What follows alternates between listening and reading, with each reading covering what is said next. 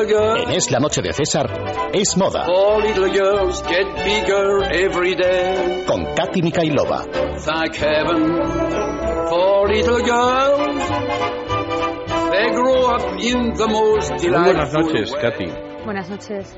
Bueno, vamos a ver, vamos a ver, que llevamos todos estos meses hablando de moda y una pregunta que resulta casi obligada es si no existe cierta imposición en la moda. Pues efectivamente, un poco sí, imposición en el sentido estricto de la palabra, modo de obligatoriedad no, pero sí se da una importante alienación en la moda, ¿no? Ya hablábamos con lo de las fashion victims, un poco de este tema, el otro día, sin ir más lejos, ojeando la revista Vogue del mes de junio, había un artículo que decía, al fin podemos rescatar las faldas tubo de nuestro armario. Y es cuando realmente yo me he planteado y uno se da cuenta de que todas esas niñas o no tan niñas que leen esa revista sigan a rajatabla los consejos que dice esta revista. ¿Tú crees que los siguen además? Sí, sí, totalmente. O sea, es una forma de influencia importante. ¿Dónde queda entonces esa autonomía en la moda o, o esa forma de manifestar nuestra personalidad? ¿no?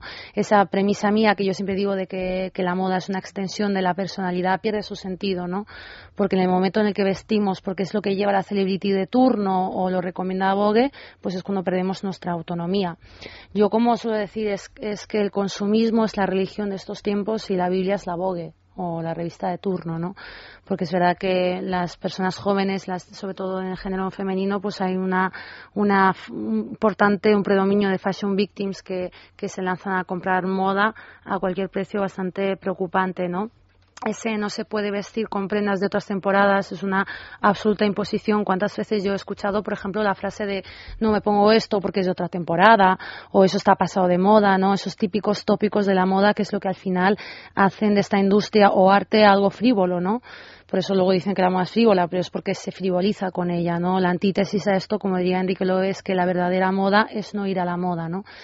Entonces, un ejemplo, por ejemplo, de... No está mal, no está mal Sí. la frase. Sí, porque es, juega, claro, juega con el término moda, ¿no? Dos veces, en primer lugar como arte y en el segundo lugar como algo que se está llevando, ¿no? Entonces, la verdadera moda, el verdadero arte es no llevar lo que se está llevando en esos momentos. Un ejemplo de esto sería, por, por decirle algún nombre, Ralph Lauren. Él está de moda, pero no a la moda, ¿no? Entonces se renueva continuamente, renueva sus clásicos, pero no se adapta a las exigencias de cada temporada. Es ahora cuando usted se puede preguntar cuándo, cuándo y cómo son esas tendencias para esta temporada, ¿no? Pues este verano todos los medios de comunicación, por decirle el caso del hombre, recomiendan absolutamente todos les- el estilo de las camisas hawaianas. Son No me horribles. diga. Sí, sí. Bueno, eh, hay opiniones, hay Sí, opiniones. pero a mí me parecen- personalmente no me parecen tan horribles, pero No.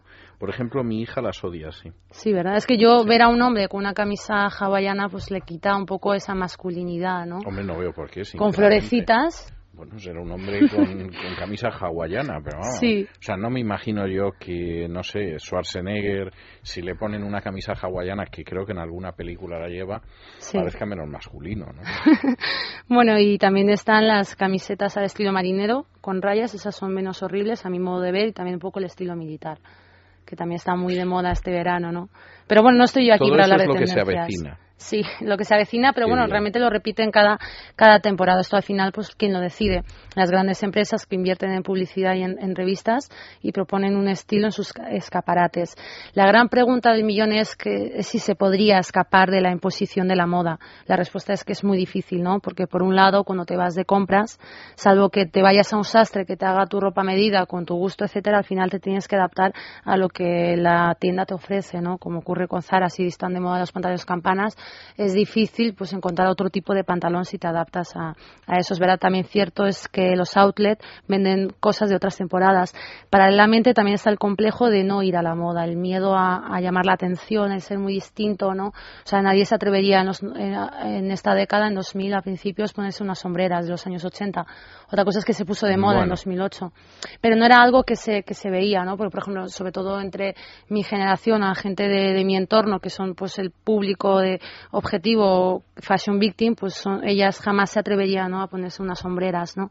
Es verdad también que con internet pues hay mucha más libertad, hay mucha más flexibilidad, se puede comprar cosas de otros países, de otras temporadas, etcétera, ¿no? En, definitiva, don César, lo que hay que buscar son objetos compañeros que nos acompañen, no solo una temporada, sino décadas. Hay que hallar la temporalidad en la moda que vaya acorde con nuestra personalidad, no comprar objetos de usar y tirar, sino buscar la excelencia como yo le decía un día, en lugar de tener 10 bolsos, pues es mejor tener uno bueno, ¿no?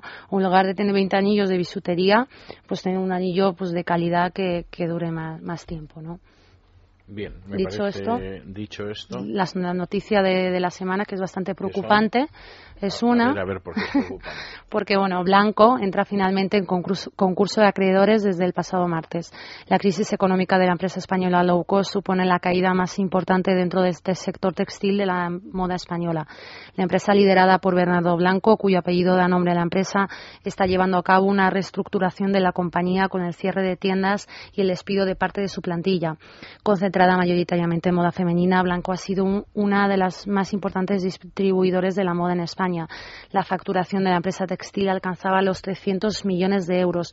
De hecho, el concurso de acreedores de Blanco implica que sea el mayor concurso de acreedores presentado por una empresa de moda en España desde el comienzo de la crisis. Una de sus sociedades, Diago Moda, ha cerrado 2011 con una deuda financiera de 24 millones de euros. Otra sociedad de Blanco, bajo el nombre de Avance y Diseño, su deuda alcanzaba los 48 millones de euros. Cabe destacar que la compañía low cost, que hasta el momento empleaba 2.000 personas, tiene problemas con algunos de sus trabajadores debido al retraso en el pago de las nóminas.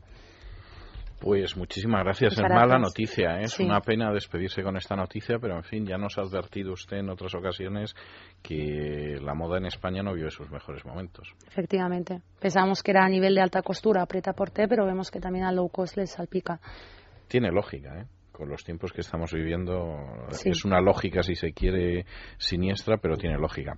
Muchísimas gracias, Gracias. Katy. Nos vemos la semana que viene. Que pase buen fin de semana.